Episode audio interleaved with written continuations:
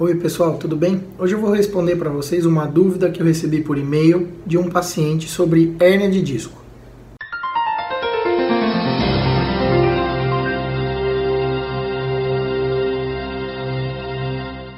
Gente, esse paciente me escreveu perguntando, doutor, como é o tratamento da hérnia de disco?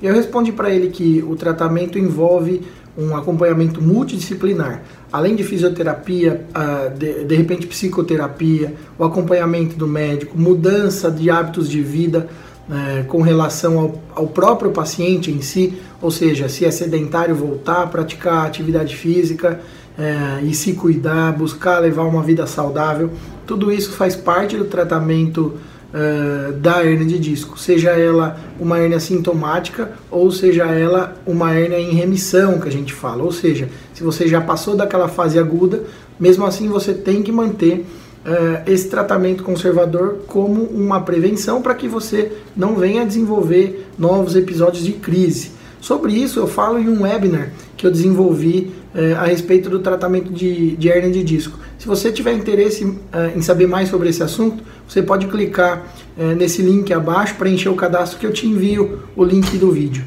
Obrigado pessoal, até a próxima.